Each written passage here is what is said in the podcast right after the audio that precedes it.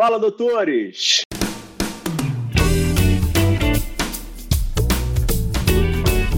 Fala, doutores! Eu sou Ricardo Valente, oftalmologista aqui do Rio de Janeiro, idealizador do canal Fala Doutores, canal esse que vocês já vem conhecendo, venho tentando trazer as celebridades do mundo da medicina para abrilhantar o nosso, se Deus quiser, pós-Covid, ainda per-Covid, mas que a gente consiga levar essa nossa medicina para cima, para cima bastante aí, que ela está precisando, Sempre tem aí uns percalços no meio do caminho, mas aí estamos vivendo um momento bom aí pós-pandemia. Se Deus quiser que a gente continue assim, com muitos, muitos médicos brilhantes continuando passando por aqui. Hoje temos aí uma super representante aí do centro do país, doutora Márcia Toledo, médica oftalmologista pelo CBO, oftalmologista pelo Instituto Barraquê na Espanha, presidente da Sociedade Goiana de Oftalmologia, vice-presidente do Sindicato dos Hospitais de Goiás, diretora médica do Hospital do, do, do Ver Hospitais de Óleo, que está aí fenômeno, tenho muito a perguntar para ela. Já perguntei bastante para o Andrezinho, mas quero perguntar agora diretamente para ela. Seja muito, muito bem-vinda, doutora Márcia. Fala, doutora Márcia, tudo bem? Obrigada, muito obrigada, Ricardo. Um prazer enorme estar aqui com você, você com toda essa alegria e eu acho com essa competência aqui para que a gente conversar um pouquinho durante essa tarde. Oh, maravilha. Vamos, vamos. É, tarde, noite e manhã, né? A gente tem esse negócio da internet, né? Cada hora, cada um assiste de um jeito em um momento, né? A gente tem essa, essa peculiaridade da internet, né? Isso é bacana. Mas vamos lá, doutora Márcia, me conte. Da onde a doutora Márcia saiu? Você é nascida aonde? Daí mesmo? Eu nasci do interior do estado de Goiás, a 300 quilômetros de Goiânia, numa cidade que chama Uruaçu, um município bem pequenininho, né? Sou filha de uma família de um funcionário público e de uma empresária, dona de, de uma loja, e tenho cinco irmãos, ou seja, eu sou a sexta filha, é, a pequena, a menor. É caçula? Aqui se diz a rapa do tacho. Rapa do...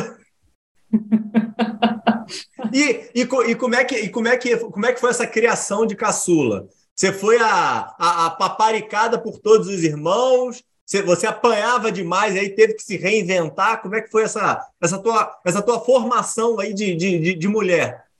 Então, nós somos é, quatro mulheres e dois homens. Então, minha mãe é, me teve com 42 anos, Ricardo. Eu não sou só a rapa do tacho, né? Então, eu sou a, realmente a última.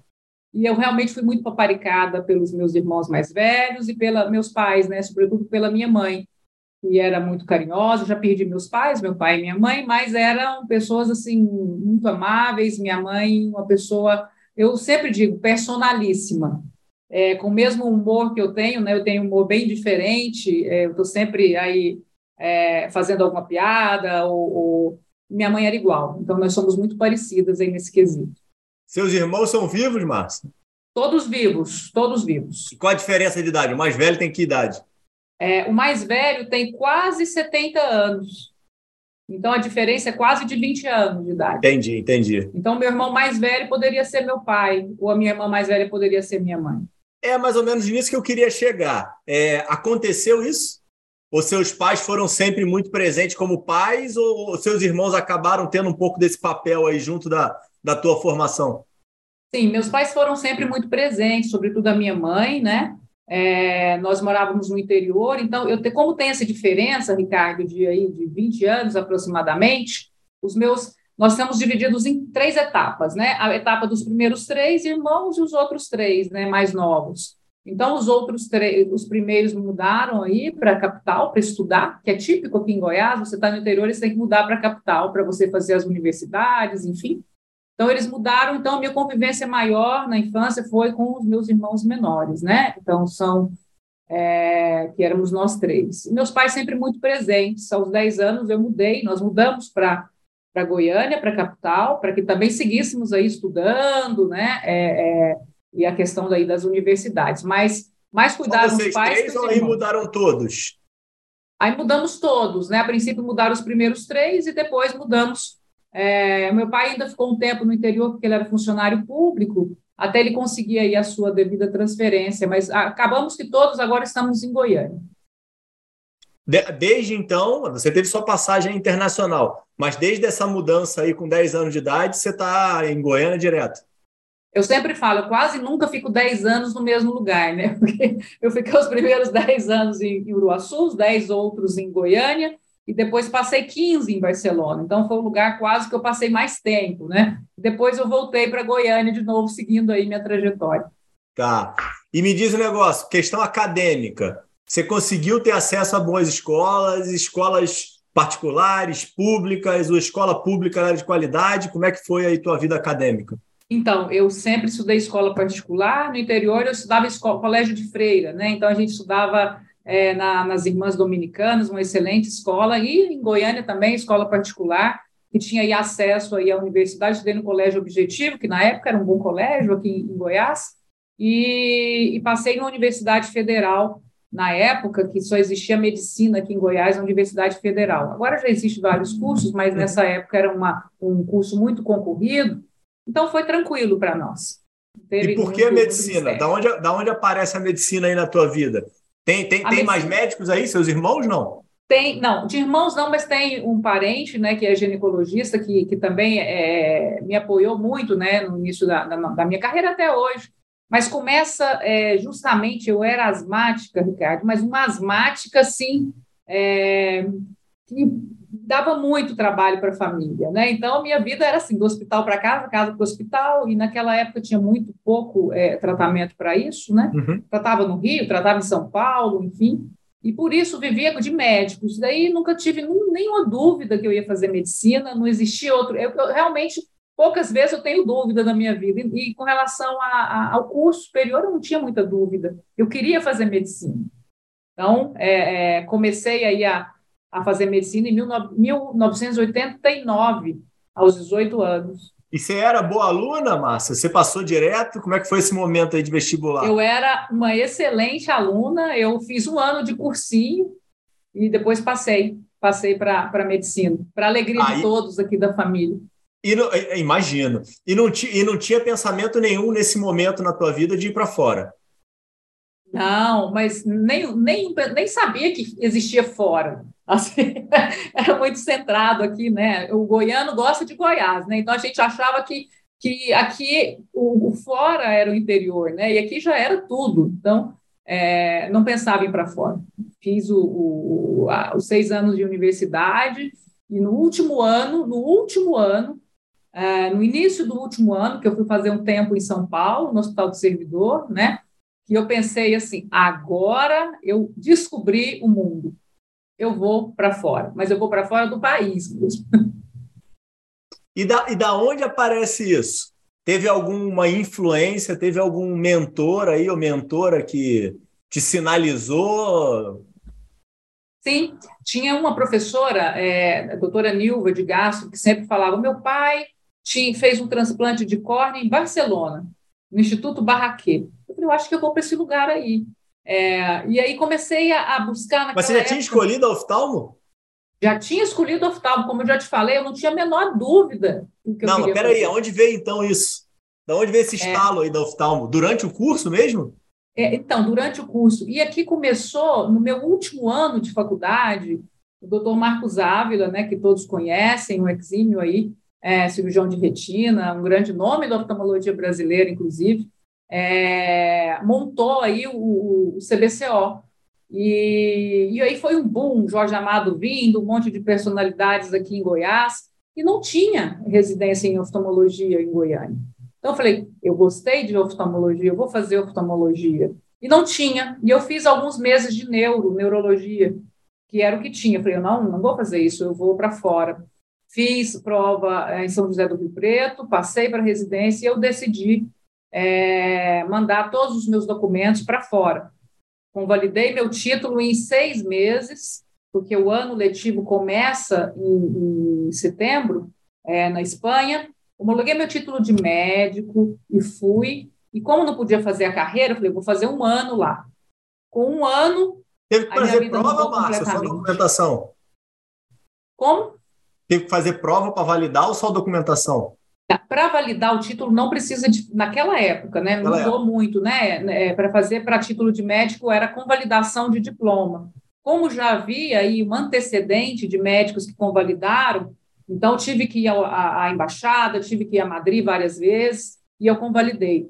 Não foi muito difícil fazer isso, da minha universidade, dos créditos para o Ministério de Educação e Cultura. Não foi difícil na época, mas durou aí uns seis meses. Então, eu só fui quando estava tudo muito encaminhado. O dia que homologou meu título, a, o Instituto Barraquê me aceitou para uma pós-graduação. Ricardo, me lembro que a pós foi em estrabismo.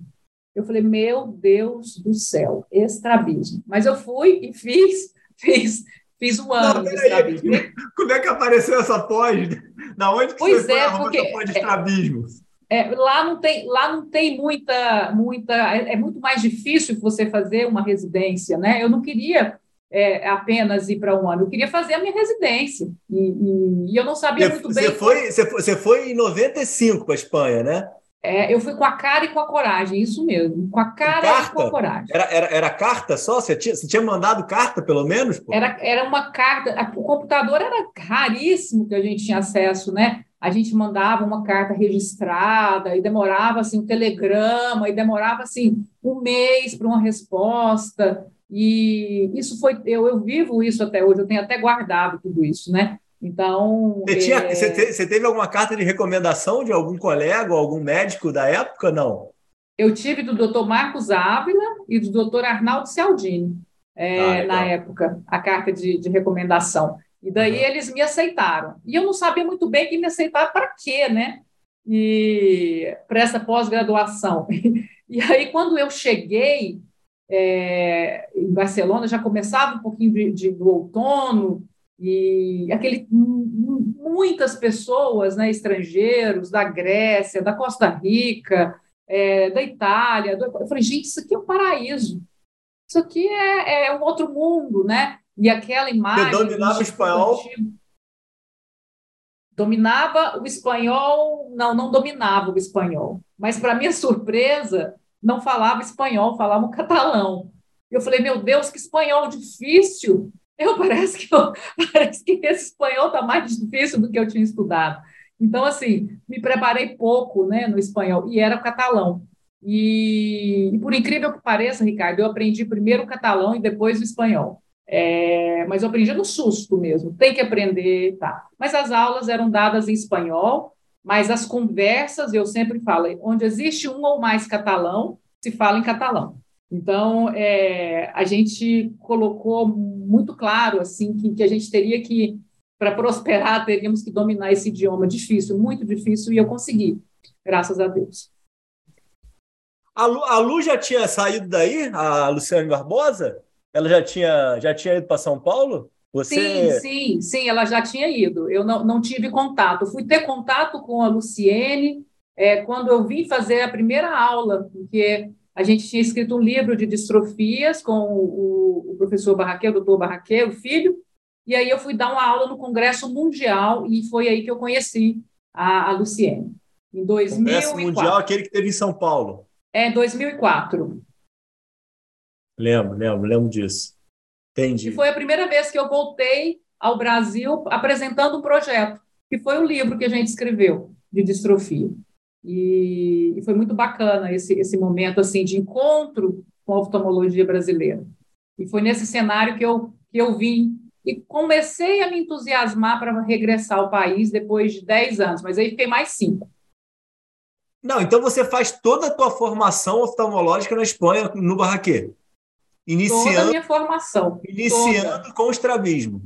Iniciando com o estrabismo, e daí, olha o interessante, Ricardo, quando eu cheguei, e eu era assim, não sou igual a hoje, né? Magrinha, aquele cabelo encaracolado, e eu sempre sorrindo, né? Comecei a, a, e as pessoas falavam: por que, que você não, não se prepara para fazer o exame do MIR, que é o médico interno residente, pelo MEC, né? De lá, o Ministério da Educação e Cultura. Eu falei: ah, ah mas eu não quero morar aqui. Eu só quero ficar aqui uns dois anos, eu vou embora para minha casa. Eu nunca imaginei que eu fosse ficar lá esse tempo todo, 15 anos, né? E daí o próprio Instituto Barraquê me ofereceu uma bolsa. E essa bolsa era um valor tão alto que eu vinha ao Brasil duas, três vezes ao ano com essa bolsa.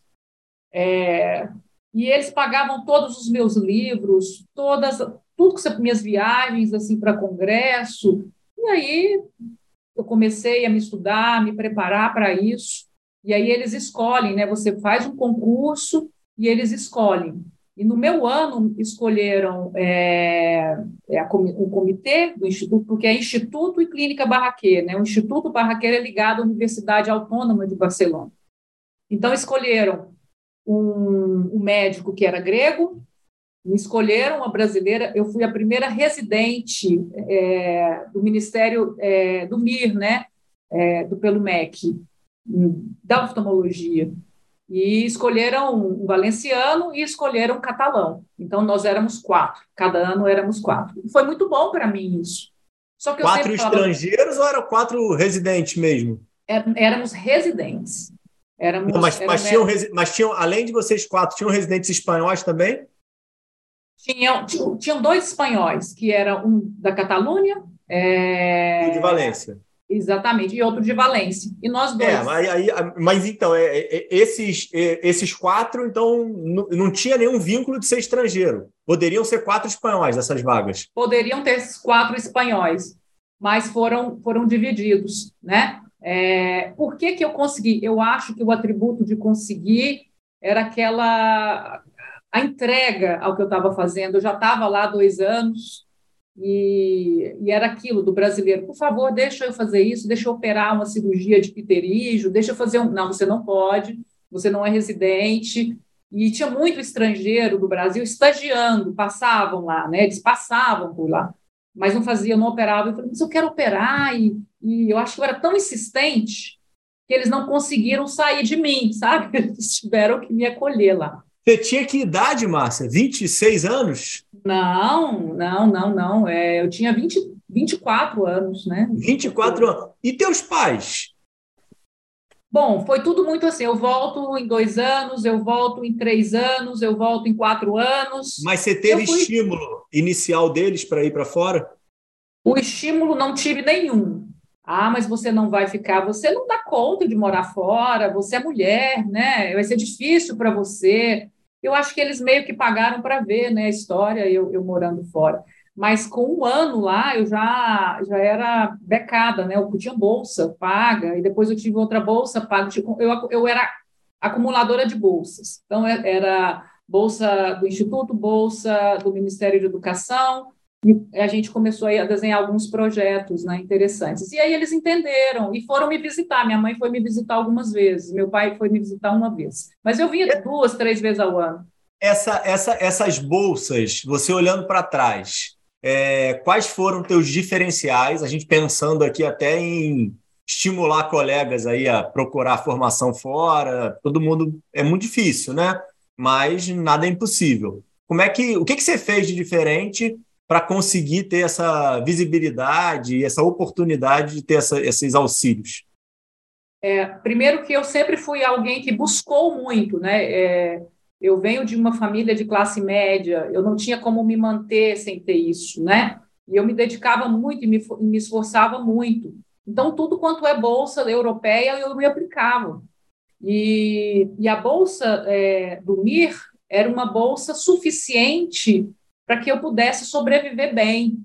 E ainda tinha a bolsa do Instituto Barraquet, e ainda tinha o banco de olhos, que a gente é, íamos aí no Mercedes, era engraçado isso no Mercedes, um táxi Mercedes, para buscar óleos na Catalunha inteira. Então, além de tudo, conheci, né? Fazendo esse trajeto, buscando óleos aí. A pessoa ligava, ó, oh, fulano faleceu, e é o maior banco de óleos da Europa, talvez um dos maiores do mundo, né?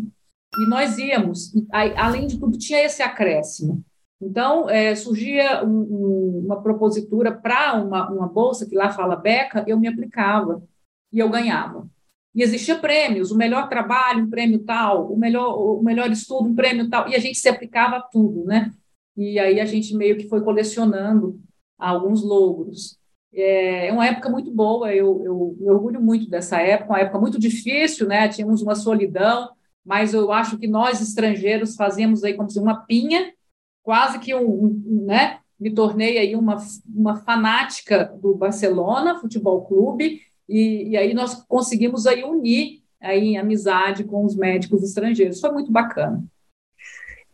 Quando é que apareceu o momento aí de inflexão aí, de tipo, ah, pode ser interessante voltar para o Brasil, isso aqui é, não está mais como era no início. Você deve ter aí um desenvolvimento aí de uns cinco anos, provavelmente, que as bolsas foram aparecendo, dinheiro entrando, muito conhecimento, um local novo, tudo maravilhoso. E aí, é. que momento que você começou a refletir de vale a pena tentar voltar e reconstituir a história? É, é curioso porque eu nunca pensei na, na questão econômica. É, a, a, o econômico foi para me manter realmente. Eu me mantive muito bem. É, vim várias vezes porque o meu ponto é, de inflexibilidade era visitar meus pais e minha família. Eu vinha, vinha algumas vezes ao ano e porque meus pais eram, como eu já disse, né, estavam envelhecendo e eu tinha essa preocupação. Mas eu comecei a fazer o, a residência, no primeiro ano de residência, eu já conversei com a Allergan já propus, na, na época, Ricardo, era amo Allergan, né? E depois que mudou a RAI, mudou essa questão de lente, eu apresentei um projeto de, de escrever um livro, que era o livro de distrofias. E, e eu lembro com a máquina de datilografar, dedo aqui, dedo ali, mandei esse projeto sem falar nada no instituto, lá é muito, lá muito sério todo mundo. E aí eles apoiaram esse projeto e eu levei para o Dom Rafael Barraquê. Ele ficou louco. A, nós desenvolvemos esse livro é, com uma colega mexicana que era é, dois anos aí na minha frente na residência. E isso, Quantos anos eram, Márcia? É, eu já tinha na Espanha três anos só. De residência, é, que eu digo. Dois anos de residência. Um ano tá. e meio, dois anos, eu já, já um ano e meio, dois anos, eu já estava fazendo um livro. Com um ano, eu já fiz o projeto do livro, sozinha. Com... E chamei a minha amiga, né? Porque pelo espanhol e tal. E apresentei ao doutor Barraquê tudo aqui, ó. A Alegan vai pagar esse livro para nós, se o senhor aceitar, obviamente, se o Instituto aceitar. E foi um livro que foi distribuído a cada oftalmologista da Espanha é, pela Alegan. Então, isso para mim foi, foi bacana, foi incrível. E quando eu terminei, Ricardo, a minha residência, o, o Jorge da, da Alcon falou assim: olha, tem um pessoal que quer te empregar. E, e aí eu tinha conhecido aquele que seria o meu marido, né, na época, porque nós nos separamos. Eu falei, não, mas eu vou voltar para o Brasil, eu não vou ficar aqui, eu vou embora. E, e ele falou, não, mas vai lá ouvir. É... E aí, Ricardo, para minha surpresa, era um centro enorme de refrativa e ele falou assim: olha, você vai ser, você vai liderar esse projeto aqui e vai fazer a gestão. Olha só que incrível, a gestão das unidades periféricas, que eram três unidades, uma em São Cugat, uma em Sardanhola del Vallès e outra em Manresa. E eu fui. Eu falei, sabe que esse negócio é... Eu estava muito entusiasmada. E... e daí eu entrei nisso. Tua base era até hoje envolvida com essa história. Oi? Sua base era Barcelona. Minha base era Barcelona, mas eu liderava o projeto, não significava que eu ia né, aos lugares. Então, nós tínhamos médicos, né, que, oftalmologistas, que, que, como nós já conhecíamos, nós temos aí essa capacidade de conversar muito né, com as pessoas, e aí colocamos alguns amigos e fizemos essa estruturação desse projeto, é, centrado em cirurgia refrativa. E na época era foi muito foi fundamental para mim porque isso me deu aí uma perspectiva de especialidade de gestão muito grande. É, depois disso eu só te é, caminhando aí na sua pergunta né? Depois disso quando chegou aí e eu fiquei grávida eu falei não gente eu estou grávida eu não posso seguir no projeto o pessoal não mas grávida mesmo você vai seguir a gente quer você aqui. E, e aí com dois anos de projeto me chamaram para uma universidade pública para dar aula, e era uma substituição. Já no, com os três, quatro meses, já me deram uma vaga minha mesmo, no Hospital Canruti, que era um hospital de terceiro nível, que é o nível A, né, onde é alta complexidade. E aí eu pude desfrutar de uma vida plena aí, com relação à, à questão acadêmica. E quando eu entrei na universidade, eu fiz o contrário. Eu deixei a metade para o particular, com com um salário assim que talvez eu não ganhe hoje o que eu ganhava na época, né? Eu falei, agora eu vou me dedicar à cirurgia de catarata, à, à córnea mesmo, que é as coisas que eu gostava também. E, e aí me chamaram para um outro projeto, que é uma outra instituição maior que a primeira, com mais centros externos para liderar a criação do que a gente já havia feito no primeiro. E a gente fez isso, né? Então a gente junto com Quanto tempo tem isso, Márcia? Quanto que foi essa sua primeira empreitada aí na, na gestão? É, começou como primeiro, eu acho que começou no final da minha residência com o projeto que me apresentaram. E eu vou aceitando, né, essas, esses desafios. E eu vou aceitando. Você, aceita, tenho... você aceita dois ou você vai aceitando um e vai trocando? Né, é, aí eu troquei, mas aí, como as pessoas foram observando, a, a gente montou alguns cursos. Esse movimento que a gente tem, essa inquietude, que você também tem, Ricardo, é algo que nos inquieta, a vontade de fazer, a vontade de, de, de contemplar o próximo com aquilo que a gente está vivendo, né? tornar a nossa vida uma experiência é, interessante. Então, no final da residência, eu entrei depois de dois anos em outro, e nesse outro projeto eu fiquei até o final. E o meu chefe desse último projeto, ele tinha tido um acidente, é, ele era um exímio, exímio é, é, retinólogo, e ele caiu uma vidraça nas mãos, ele cortou os pulsos, assim, os dois, inclusive, teve corte de tendão e etc. E ele ficou um tempo longe é, do centro cirúrgico e ele ingressou na ESAD, na Escola Superior de Administração da Espanha. E aí ele montou o, a primeira rede que eu vi com os meus olhos. É, naquela época, que deve ter sido no ano de 2005, 2006, por aí, é, ele montou uma, redes de, de, de locais na mesma cidade, fora da cidade, formou um grupo grande. Hoje eles são um grupo bem grande. É, e aí já começaram a fazer fusões, aquisições, mas isso depois que eu saí de lá. Então, tudo que a gente está vivendo aqui, muita coisa eu já, já tinha percebido isso lá, né, porque a gente tinha vivido. E eu aprendi muito com o Davi Andreu com relação a isso. Ele me ensinou muito a questão da gestão, a questão ah, da qualidade e, e, etc. Então, somando aquela filosofia de, do professor é, Joaquim Barraquer de tratar o paciente igual a gente gostaria de ser tratado. É uma, uma forma que eles nos formaram no Barraquê, levando isso para a parte estrutural de uma grande rede. Isso me fez uma pessoa assim muito melhor e, e na parte da gestão eu comecei a, a procurar me, me, me especializar e conhecer um pouquinho mais do que a oftalmologia como negócio também.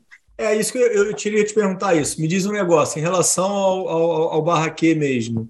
É, acaba que é um nome incontestável dentro da oftalmologia, mas muitas vezes vive muito de, de glória e de nome, né? Queria te perguntar, você que teve a oportunidade mesmo aí de conviver tanto tempo, é, por que, que ele tem esse nome? Por que que, o que, que, o que, que fazia dele um, um médico e um profissional diferente?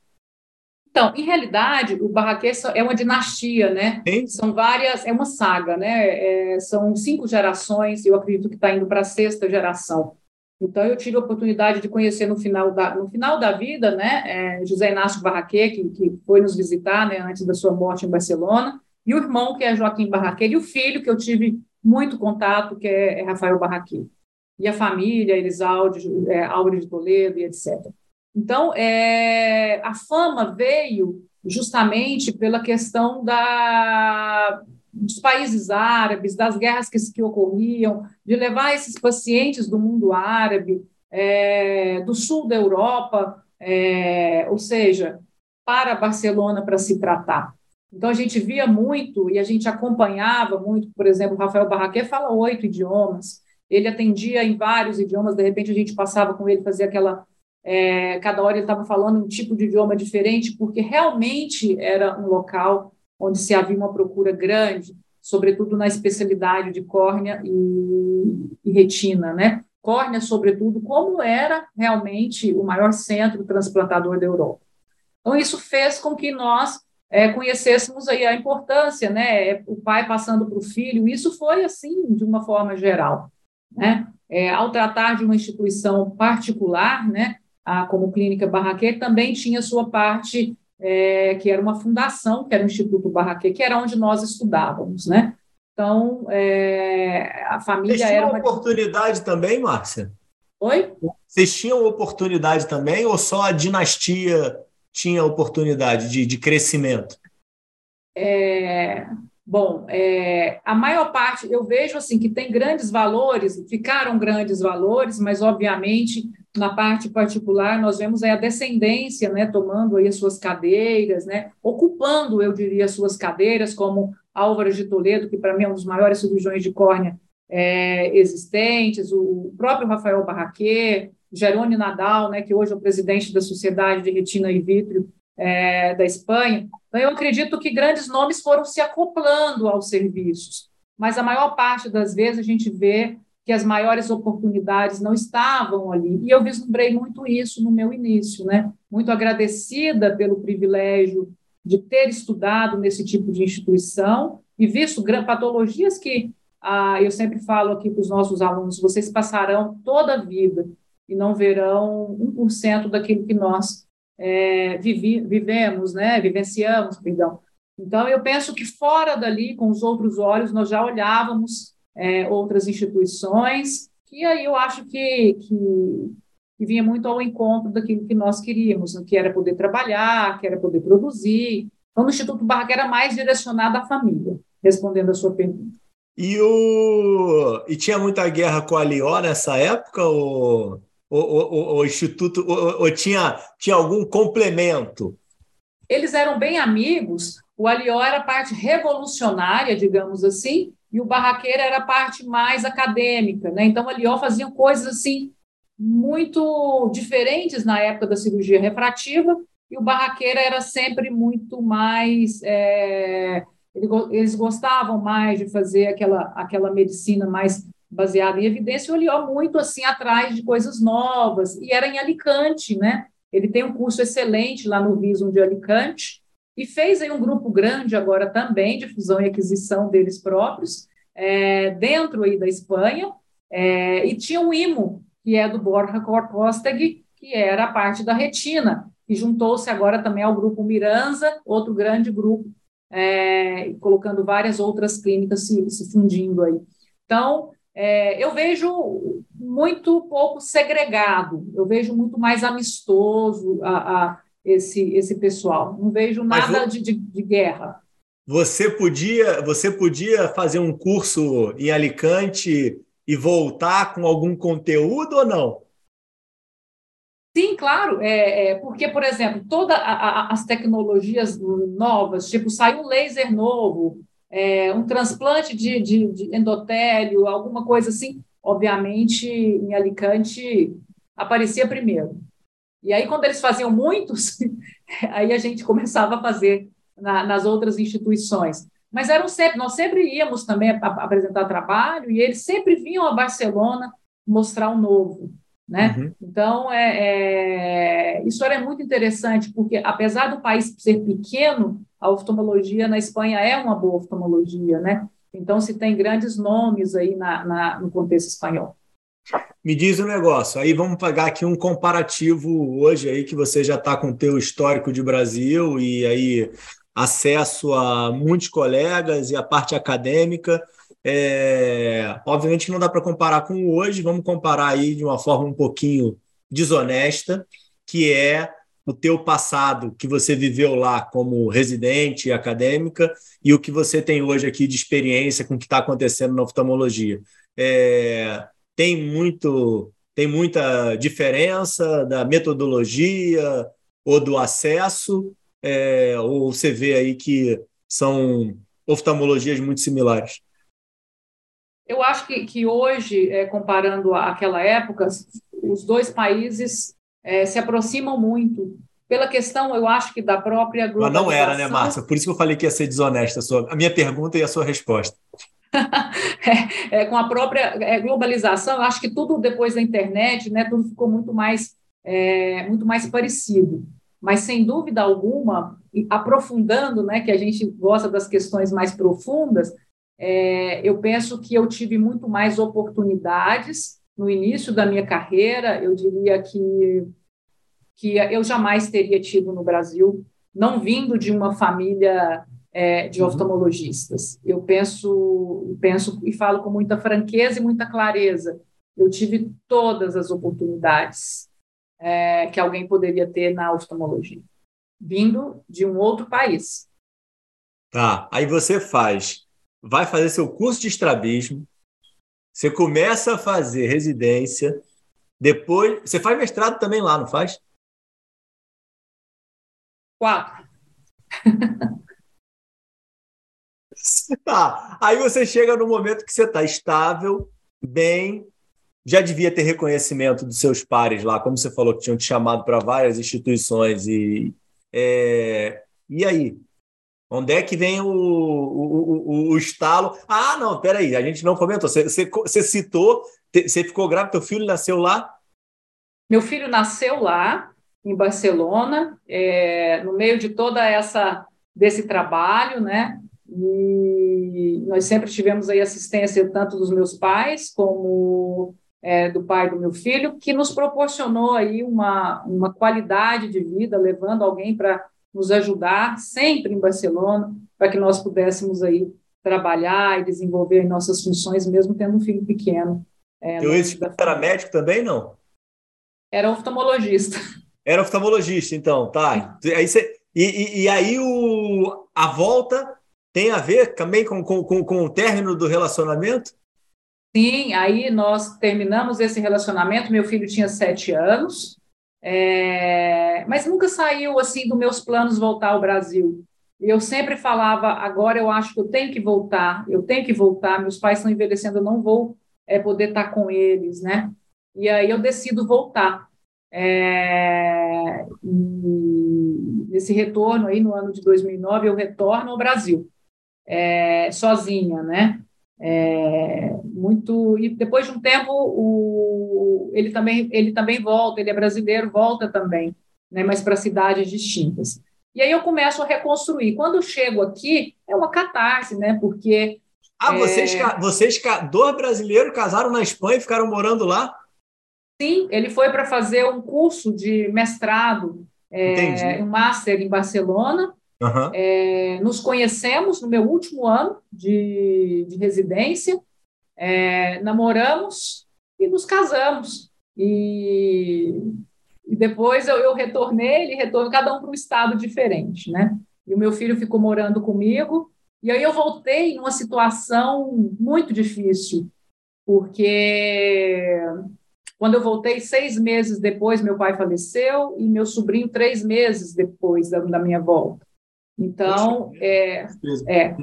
E aí foi assim muito difícil para mim, porque não aqui assim, Unimed você tem que fazer um, um curso e, e, ser aprovado, a autarquia você não tinha credenciamento, então eu fiquei um ano sem fazer nada na parte, é, não tinha como trabalhar, não tinha. Então eu comecei a trabalhar no público, né? O doutor Marcos me convidou para ir para o Serof, é onde eu estou até hoje.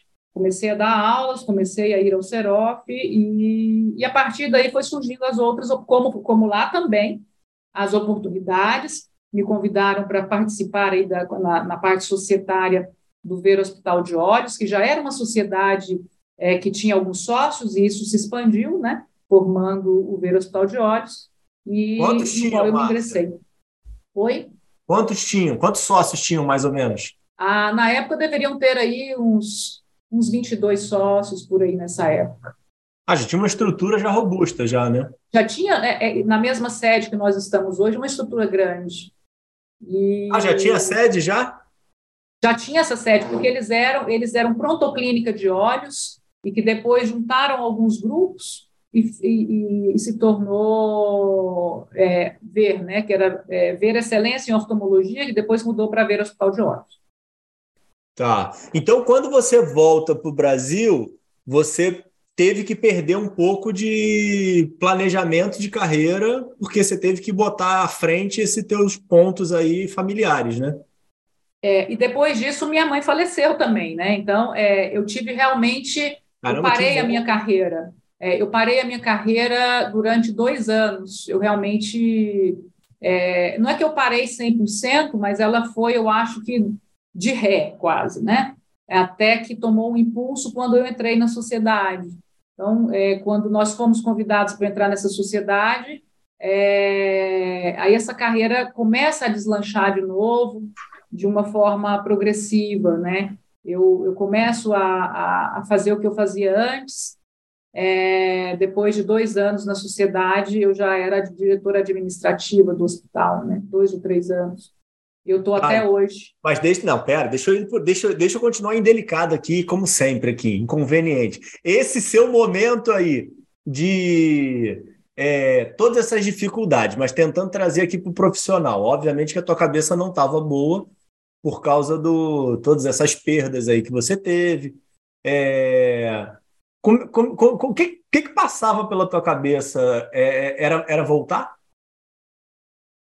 É, esse pensamento de retorno eu, eu nunca tive, né? Mesmo tendo a nacionalidade, mesmo tendo o título, porque eu podia usufruir em toda a Europa e ainda posso, né? Menos no Reino Unido. Eu nunca tive assim esse, mas eu, eu pensava assim, o que que eu vim fazer aqui? É, pô, isso que eu tô pensando, pô, tá dando tudo errado na minha vida. Deus está é, me sinalizando negócio... que não é por ficar aqui, né? eu falei assim, o pessoal faleceu porque eu voltei, né? É, Imagina. Mas, mas e daí eu comecei, eu, como eu já tinha dito antes, eu sou uma entusiasta, uma pessoa extremamente é, eu, eu tenho assim uma, uma capacidade de me superar dia atrás dia, né, desses enfrentamentos que a gente tem, né? E eu sou muito positiva. É aí que você estava falando do positivo e do realista, né? Eu sou muito positiva e acompanhada desse realismo. E eu nunca achei que ia dar errado. Nenhum momento na minha vida passou assim, vai dar errado, né? É... E quando meu pai estava vivo, ele questionava, mas mas você foi fazer o que lá mesmo? Porque parece que aqui você não consegue, né? Não tem. Eu, eu tinha que explicar tudo da Unimed, tudo da autarquia. Eu falei, calma que vai dar certo, calma que uma hora dá certo. E aí eu fui me remontando aos poucos, né? Fomos fazendo essa malha sociométrica, fomos aí nos alinhando aí nas sociedades médicas, conhecendo pessoas e pessoas assim que foram extremamente importantes na, na minha carreira, né? é, como o Francisco Wellington, que me convidou para o Ver Hospital de Olhos, como Humberto Carneiro, que me, que me estendeu a mão no início da, da, da minha chegada. Né? Então, acho que tudo isso foi muito bacana. Né? E, mas foi desesperador, viu, Ricardo? Eu estou colocando assim bonito, mas foi foi desesperador no início. Sem dúvida nenhuma, foi para voltar. Era para voltar, realmente. A, a, a, conta fechava ou também não? Esse, a conta esse... não fechava a conta não fechava. É, é, é lembra que, eu, que eu tinha, é, eu tinha comprado a sociedade, né, a, a, minha parte da sociedade. Eu falei, meu Deus, vou ter que devolver.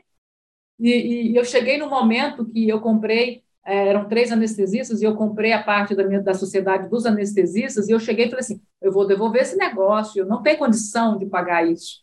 E eles falaram, né, é, justamente o Afonso, o Vilela e o doutor Maurício, é, você não vai devolver é, e você não vai pagar juros, nós vamos simplesmente deixar aí um tempo. Nós precisamos de você, queremos você na sociedade. Você vai pagar Legal. quando você puder, é, mas você não vai sair da sociedade. E esses meus amigos, né, que hoje são grandes amigos, me deram essa oportunidade de seguir, é, mesmo diante dessas dificuldades e desse aperto econômico que nós passamos. Né? Esses aí são visionários, hein? Poxa, gostei, hein?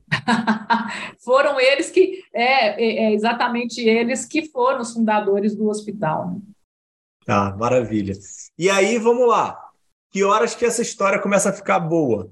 Que horas que, que, que, que, que ano, depois de quanto tempo de Brasil, que você consegue ter uma certa estabilidade, retorno de que, poxa vida, esse tempo todo que eu fiquei na Espanha, está é, tá sendo reconhecido, está valendo a pena, é, tenho meu espaço aqui de novo no Brasil, consegui me encontrar.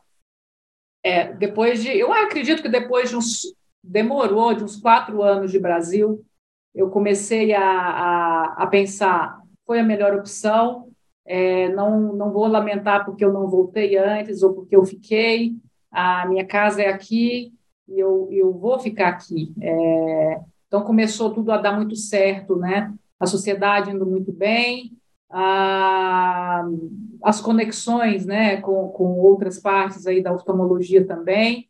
E, então, isso deslanchou de uma forma aí, foi como é, uma avalanche de coisas boas, né? Só coisas boas aconteceram, fui conhecendo pessoas, fui aprendendo muito, né? é, do que era ser médica aqui no Brasil, que não tinha passado por isso, porque eu, eu saltei de uma universidade, já fui morar fora, né? Então, ser médico aqui não é para principiante, é, eu descobri isso, é, muito diferente de um país onde te acolhem, então aqui é, a história é muito diferente, e, e, aí depois dos quatro anos eu comecei a deslanchar, né? comecei a, a no Serof, né, também tendo aí esse braço nos ajudando, na própria sociedade, depois fui presidente da Sociedade Goiana de Oftalmo, sou até hoje, né, é, é, não vou me perpetuar, né, porque a gente busca sempre um sucessor. É, tá difícil, aí, né, que... tá, difícil tá, tá, difícil de encontrar um sucessor à altura, hein? Tá, você, você não, não, não, não. É, e aí, justamente nisso, né, no ano da sociedade, Ricardo, é, por isso é bacana, a gente vai lembrando dessa conversa, né? Durante essa parte da sociedade, quando a gente já estava na diretoria administrativa, aprendendo, né? Num país que é. Eu sempre falo que o Brasil é, não é para principiantes mesmo, é um país muito complicado. Hora tá bom, hora tá ruim, hora o, o convênio paga, hora ele não paga, e etc, etc. Né? E aí eu, a gente pensou, eu quero muito fazer, junto com os sócios, né? A gente expôs um pouquinho do que era Barcelona, eu queria muito testar isso daí aqui em Barcelona, mas eu não consigo sozinha, né? A gente não consegue, eu e meus sócios sós. E foi aí que eu busquei é, o que eu considero hoje um grande amigo e um CEO, que é o Andrezinho, o André Souza. É, eu busquei mesmo, estava buscando alguém, sabe? Alguém no mercado. E meus olhos eram muito assim. Eu, eu sou uma pessoa que observo muito, mais observo do que falo, não sei por que eu estou falando tanto hoje. E, e eu fui no, no, no, curso do Marconi, no Refrativa Rio, um curso sensacional, né? Marconi Santiago. E vi André. E vi André dando uma aula. E eu assisti, olha só, eu assisti uma aula do André à noite, no outro dia eu fui lá de novo. Assisti a aula de novo, assisti a mesma aula dele algumas vezes, não sei se duas ou três vezes. E, e, eu olhei, parou, passou o curso, passou alguns dias e eu entrei em contato com o André. E aí nós nos reunimos quase um ano, fazendo aí uma, um cenário hipotético, e o André sempre, sempre muito assim, não, isso não vai dar certo. É, e a gente sempre, mas é, já deu certo. É, e aí foi se estruturando, e hoje é, somos além de sócios, né? É, conseguimos aí junto com todos os sócios, o mérito da sociedade, sem dúvida nenhuma, o mérito de cada um dos meus sócios, montar aí uma, uma rede de 11, é, de um hospital grande, de 11 unidades, é, fazendo aí, segundo, a terceira tese. a terceira, é a terceira tese, tese de investimento. É, Eu dou aula pelo Brasil inteiro falando isso, hein? é, de, perpetu, de, de, perpetuar, né? Porque tem muito sócio. Então, é uma, uma tese para se perpetuar e não para é, se consolidar, né? É, e aí nós adquirimos aí, fomos aprendendo, né? O André foi nos trazendo essa habilidade que ele tem, e aí fomos aprendendo sobre indicadores, sobre formas de gestão compartilhada, sobre economia, e, enfim, é, nossos agradecimentos aí a cada um dos meus sócios e André. E me diz um negócio, Márcia, hoje nessa estrutura aí que vocês conseguiram aí montar, agregar aí tanta gente boa e entregando um resultado tão bom, tanto para os pacientes quanto para vocês, como qualidade de atendimento para os médicos, para todos os colaboradores que vocês têm aí junto do Grupo Ver. É, como é que você vê aí esse momento aí de consolidação de mercado, em vocês continuarem é, dentro dessa proposta, por mais que tenha a peculiaridade de ter muitos sócios, mas é, eu acho que vocês construíram algo bem único e que já conversei com o André várias vezes e estamos aqui conversando, que eu acho que vocês têm muita força e muita coisa para agregar aí, como, como, tava, como a gente estava falando aqui, de uma, uma terceira tese de investimento, que não necessariamente precisa ter investimento, mas como uma terceira via, vamos colocar assim. Estamos é, aí num, num, num, momento aí meio é, pré-eleitoral, que não, não, não, não, tem nenhuma segunda intenção no que eu estou falando, mas é, os colegas têm ficado muito preocupados com tudo isso que está acontecendo, eu acho que faz sentido. É, o, o, o, que, que, você, o que, que você podia é, externar para a gente? Como é que é a tua, a tua percepção é, do que vocês construíram e do que, que pode acontecer aí nos próximos anos aí, no posicionamento de mercado de vocês? Então, eu acho que você falou é, uma frase que eu acredito muito, né? É, tudo isso para oferecer o melhor aos nossos pacientes, o melhor tratamento, né? Então, é, como em uma das coisas que nós comentamos hoje, eu, eu vejo essas teses de fusão, de aquisição, de junção, de, de, em Barcelona, muito antes disso acontecer aqui, é, só que não nessa velocidade que está acontecendo aqui, né? Isso é um momento, né? E eu acredito que isso vai ainda acelerar ainda mais devido ao momento econômico que nós vivemos. Então, eu acredito que sociedades né, é, que se manifestem né, e que estão realmente desejando, a maioria delas, é, às vezes, não tem sucessão, né? é, uma, é uma forma é, é de também perpetuar uma ideia, de junto com uhum. outros que têm uma capacidade de entender melhor do negócio, como tem sócios que têm uma capacidade de ser mais médico e outros que têm essas múltiplas capacidades, né, de ser médico, ser gestor, ser empreendedor. Então, eu acredito que tem muito espaço para todas as teses, tem muito local no Brasil que tem até a necessidade que isso evolua, é, que também cabe também essa terceira via, como você disse. Então, nós estamos num momento né, de, de, de no mercado muito favorável pós-pandemia, para que nós possamos até pensar melhor, né, se qual que é a nossa opção, opção do nosso grupo, ou nossa opção pessoal, né? Agora, eu acredito que o futuro é isso, né? O mercado ele vai mudando de uma forma extremamente rápida e nós, como médicos, nós como gestores médicos, nós temos que que ir também é, é junto aí nessa velocidade, porque a velocidade realmente, não diria da luz, mas é no piscar de olhos, de olhos as coisas vão mudando. Então, eu acredito que são teses que vieram mesmo para ficar, que, que te, temos muitas opções no mercado, né, e virão outras opções também. Né, e eu gostei muito, estava né, ouvindo aqui você é, entrevistar o Jonathan Lake, né, esse, esse, esses tempos atrás, ele falando da trajetória dele no, no grupo é, em que ele está inserido é muito bonito, né, a gente ver alguém que começou, né, e, e ser inserido numa grande tese. É, e assim como outros também.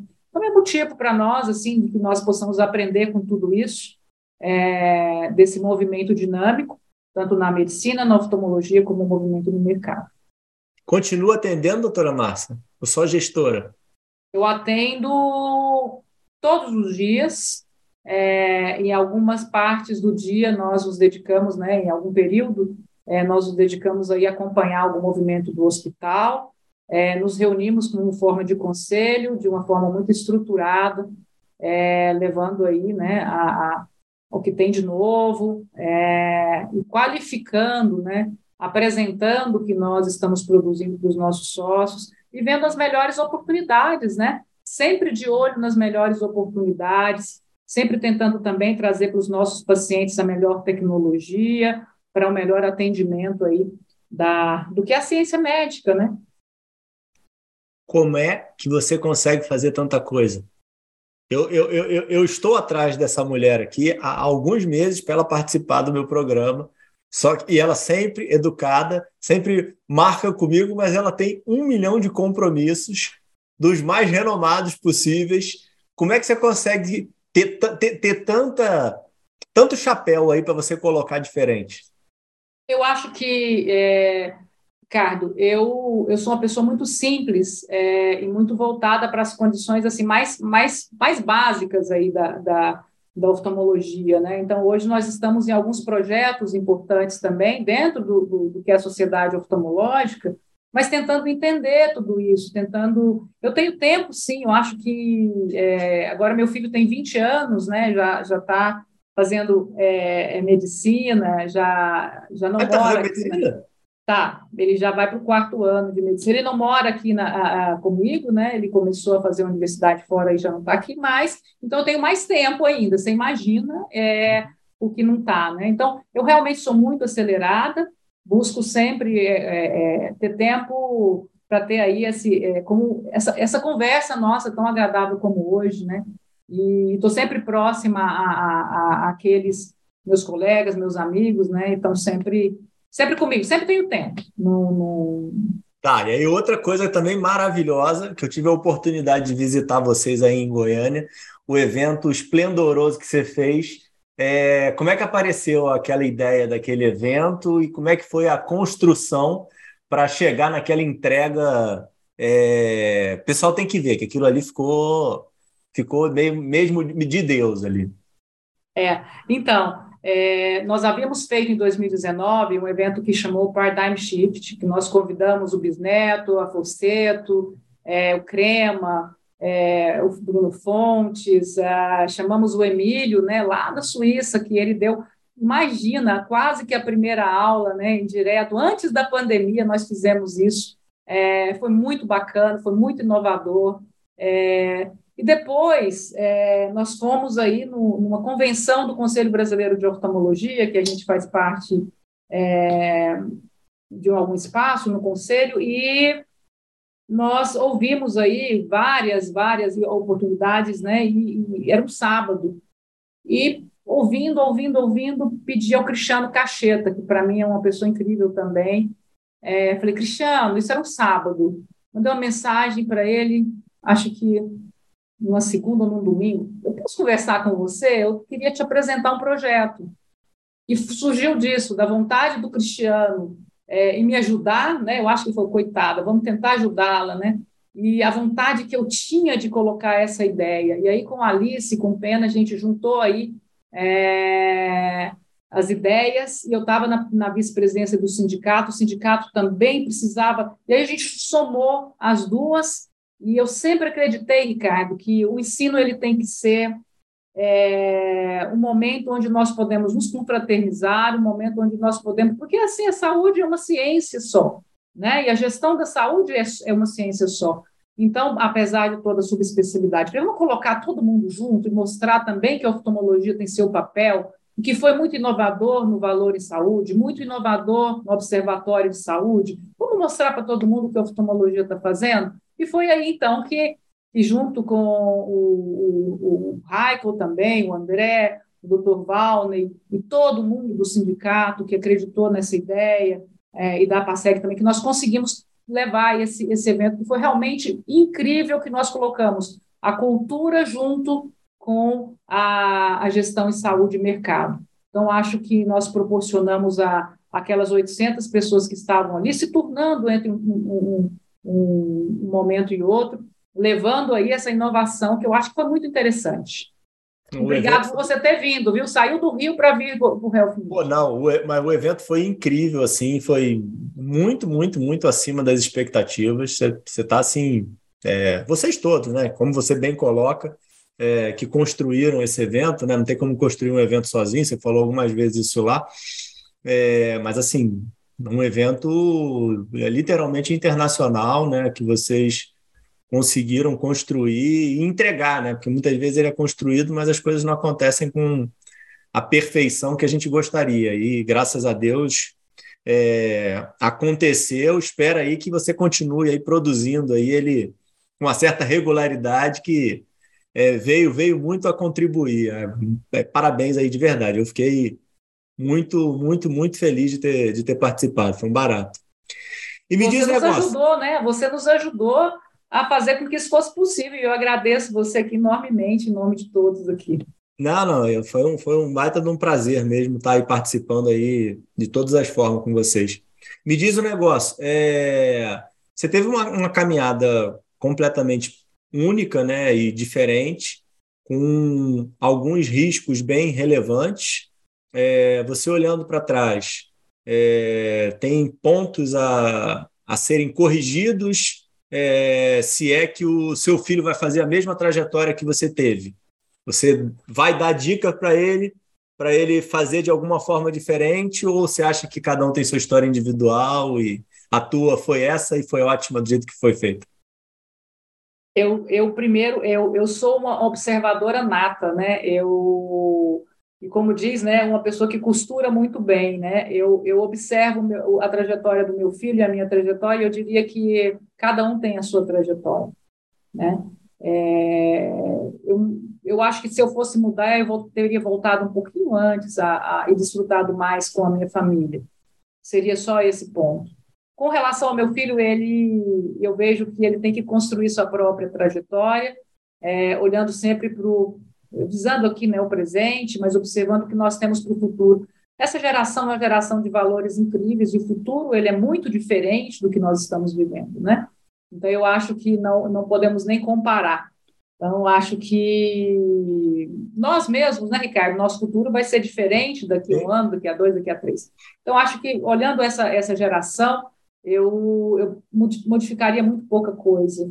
Né? E eu espero que, que o nosso futuro seja tão completamente é, mais agregador, que a saúde possa desfrutar de bons momentos, que nós vemos, a gente está sofrendo bastante, na nossa área e na saúde, na, na, na forma né, de concepção aí de mercado, com sofrimento, aí, com crises, em todas as formas aí de, de, de, de planos de saúde, de autarquia. Então, eu espero bons ventos, que, que nos tragam bons ventos a, a, ao nosso país e, e a nós, oftalmologistas, também.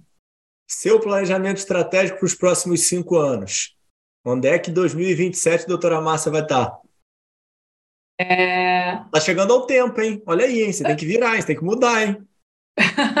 eu nunca fico mais de tanto tempo em tal lugar, né? Mas eu acredito que eu estou mais tranquila agora, né? Envelheci, eu estou mais tranquila e eu penso só em, em, em, poder desfrutar de uma qualidade de vida que eu tenho buscado, é, junto com os meus, junto com a minha família, é, junto com os meus parceiros, junto com amigos como você, né? Que a vida vem nos brindando. Então é isso, né? É desfrutar da vida na nossa melhor época, é, bem longe de aposentar. Maravilha, doutora Márcia. Excelente, excelente, excelente. Muito, muito parabéns. Sua história é mesmo. Andrezinho tinha me soprado já. Andrezinho tinha falado alguma vez: você tem que convidar esse fenômeno aqui. E aí eu fui ver, fui pesquisar e, e é verdade. Parabéns aí pela história aí diferenciada que você conseguiu construir, por ter superado todos esses momentos aí de é, desespero dentro dessa trajetória aí, que não é fácil, né? E, e, bacana, e parabéns aí por conseguir expor aí com a maior naturalidade possível que existem muitos é, buracos que a gente se mete no meio da vida, né? Mas que a gente consegue dar a volta por cima e superar e, e conseguir novos sucessos em outros momentos da vida, como você pôde aí contar para gente.